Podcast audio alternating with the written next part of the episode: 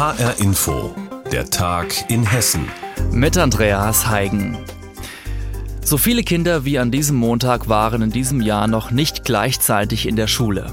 Das muss sich für viele Schülerinnen und Schüler angefühlt haben wie Schulbeginn nach sehr langen Ferien. In Hessen und auch in vielen anderen Bundesländern sind die Schulen mit dem sogenannten Wechselunterricht gestartet. Und zwar für die Klassen 1 bis 6. Und wie das so lief, hat unsere Reporterin Sina Phillips in Nordhessen beobachtet. Kurz vor acht in Melsungen. Die Schüler der Christian-Bitter-Schule stehen in einer langen Reihe vor dem Haupteingang. Alle tragen Masken und warten auf den Schulbeginn. Seit Dezember hatten sie keinen Unterricht mehr in der Schule. Da ist die Wiedersehensfreude umso größer. Die Grundschüler lachen und sprechen durcheinander. Unter ihnen ist Luca. Der Viertklässler freut sich auf den Unterricht. Also ich finde es eigentlich ganz gut, dass ich jetzt wieder in die Schule gehe, weil zu Hause, da kann mir nicht immer einer helfen. Luca und seine Mitschüler müssen draußen warten, bis sie ins Klassenzimmer dürfen. So ist es im Schulgebäude nicht zu voll und Abstände können gut eingehalten werden. Luca erzählt weiter, auf was er sich noch freut. Dass wir live lernen können. Ja, natürlich Freunde auf die Pausen. Nicht nur die Kinder sind glücklich heute Morgen. Auch die Eltern sind erleichtert, dass ihre Kinder wieder in die Schule gehen können. Jutta Rüdlin hat drei Kinder, die heute in den Wechselunterricht starten. Wir sind auf jeden Fall froh, dass wieder der Anfang da ist und die Kinder auch wieder ihre Klassenkameraden treffen, im Sozialverbund sind. Das tut, glaube ich, wirklich Not, gerade auch in der Grundschule. An der Christian-Bitter-Schule wird täglich gewechselt. Heißt, heute Unterricht im Klassenzimmer, morgen dann zu Hause. Schulleiterin Annette Freiboth schaut an diesem Morgen besonders genau, ob alles rund läuft. Bis jetzt ist sie zufrieden. Also es ist erstaunlich, wie normal sich das wieder anfühlt. Die Kinder stehen hier vor der Tür und sind ganz in Erwartung, jetzt reingehen zu dürfen. Die werden jetzt gleich von den Lehrkräften hier draußen abgeholt. Und dann gehen sie hoch. Jetzt wird's wuselig. Die 4C geht als erste Klasse ins Gebäude. Die Schüler laufen hinter ihrer Lehrerin her, die Treppe hoch zum Klassenzimmer. Bevor die Kinder an ihren Platz dürfen, müssen sie sich die Hände waschen. Doch der Raum sieht ganz anders aus als vor ein paar Monaten. Die Tische stehen weit auseinander, jeder Schüler hat seinen eigenen Platz. Emil findet das nicht so toll. Das ist ein bisschen nervig, sag ich mal, weil also ich würde ja gern eigentlich neben einem sitzen, damit ich halt einen Partner habe. Aber ich werde schon damit klarkommen. Und so setzt sich Emil an seinen Tisch am Fenster. Auf seinem Stundenplan stehen heute Deutsch, Mathe, Sachkunde, Rallye und Englisch. Und morgen? Morgen bin ich zu Hause und da will ich halt zu Hause dann auch fleißig arbeiten. Wechselunterricht in Hessen und auch in anderen Bundesländern, mal zu Hause, mal in der Schule, und zwar für die Klassen 1 bis 6. Das gilt seit diesem Montag. Berichtet hat Sina Phillips. In vielen Schulen geht es in Hessen also wieder ein Stückchen normaler zu. Doch der Einzelhandel und zum Beispiel die Gastronomie, die haben immer noch keine Perspektive, wann es wieder etwas lockerer wird. Tja, leerstehende Geschäfte, verwaiste Gaststätten und kaum Menschen unterwegs. Das ist das Horrorszenario für die Innenstädte nach dem Corona-Lockdown. Es ist immer noch nicht klar, wann Läden, Bars und Restaurants wieder öffnen dürfen. Und das macht nicht nur den Besitzern Sorgen. Gerade in den kleineren und mittleren Städten bei uns in Hessen fragen sich viele Menschen, wie ihre Innenstadt nach Corona aussehen wird. Arne Bartram berichtet. Ursula Waschke schlendert gerade durch die historische Altstadt von Herborn in Mittelhessen.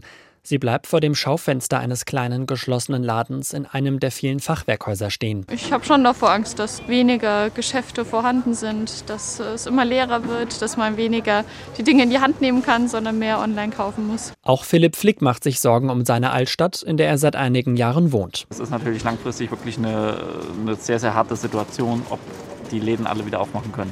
Ich glaube realistisch, dass gerade Modeboutiquen es schwierig haben werden. Er hofft, dass es hier nach Corona wieder so lebendig wird wie vorher.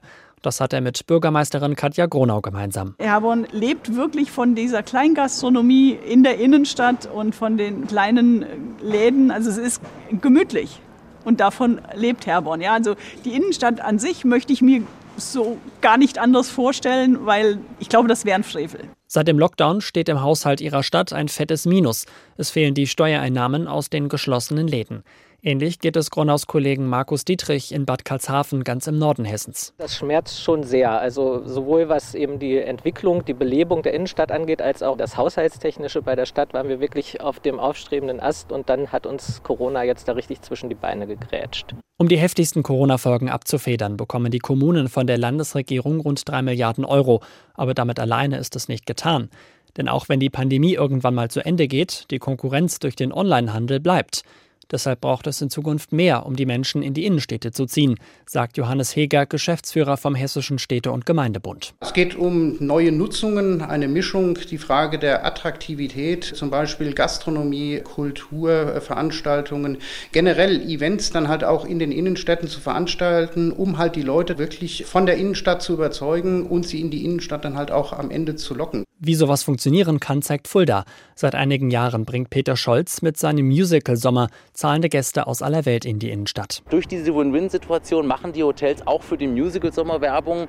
Und so macht eigentlich in Fulda jeder für jeden Werbung. Wir sind ja auch von dem Einzelhandel abhängig, auch von der Gastronomie, weil mir ist es ja wichtig, wenn ich hier Gäste aus Südkorea oder so habe, dann gehen wir mit denen dann schön essen. Die lieben das. Die Stadt Eschwege veranstaltet mit dem Open Flair sogar ein eigenes Festival in direkter Innenstadtnähe. Auf HR-Anfrage teilt die Stadt mit, für die Innenstadt wirke das wie Turbo Power oder dreimal Weihnachten. Die Besucher geben pro Festivaltag bis zu 40 Euro aus. Das ergibt bei fünf Festivaltagen noch einmal circa 3,5 bis 4 Millionen Euro Umsatz für unseren Einzelhandel. Auch Herborn will in Zukunft mehr auf Events wie das örtliche Weinfest setzen und vor allem mehr Touristen in die Innenstadt locken, damit Einzelhandel und Gastronomie auch nach Corona eine Chance haben. Wie können Geschäfte und zum Beispiel die Gastronomie in den hessischen Innenstädten nach der Krise wieder Wind unter die Flügel bekommen? Darüber berichtet hat Reporter Arne Bartram. Der Klinikverbund Hessen schlägt Alarm. Denn den Krankenhäusern geht es schlecht. Und zwar mitten in der Corona-Pandemie. Denn die Zahl der Patienten geht nämlich zurück. Das bedeutet weniger Einnahmen für die Kliniken. Und das bringt einige sogar in Existenznot. Leere Betten, leere Kassen, droht ein Krankenhaussterben? Mein Kollege Jens Wellhöhner ist der Sache nachgegangen. Der Januar war ein schwarzer Monat für den Vitos-Konzern. Vitos-Kliniken gibt es in ganz Hessen. Viele sind auf psychiatrische Behandlungen spezialisiert. Geschäftsführer Reinhard Belling. Wir haben im Januar äh, im Vergleich zum Vorjahresmonat Januar alleine schon Erlöseinbußen von über 6 Millionen Euro.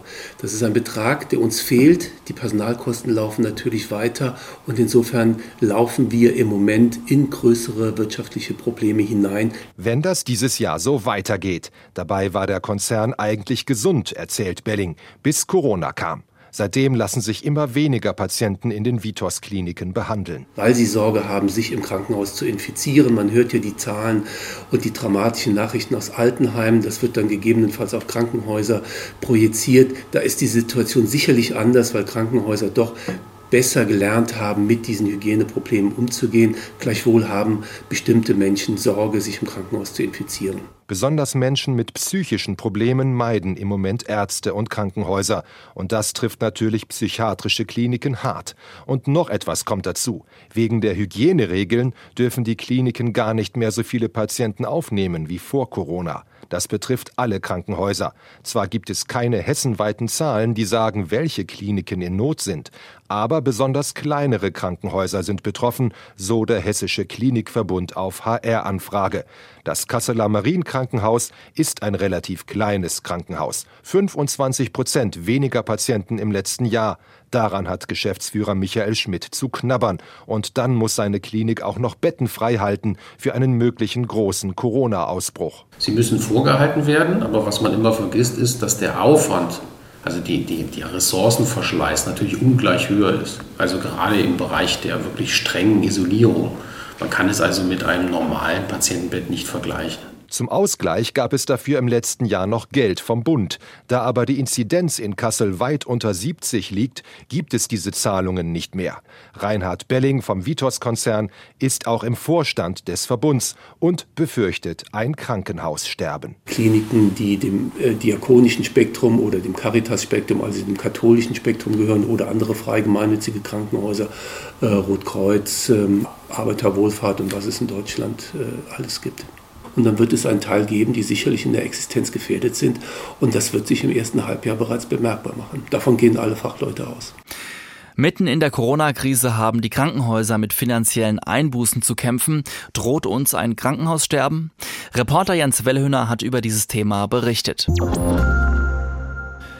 Es war an einem Abend vor 29 Jahren. Da fährt ein Mann auf einem Fahrrad in den Kettenhofweg in Frankfurt. Dort trifft er auf eine 68-jährige Frau. Er tötet sie mit einem Kopfschuss und flieht mit ihrer Handtasche. Das Opfer ist die Jüdin Blanka Zmikrot. Der Täter ein schwedischer Rechtsterrorist und mehrfacher Mörder. An diese Tat und vor allem an das Opfer Blanka Zmikrot erinnern sich heute nur noch wenige Menschen.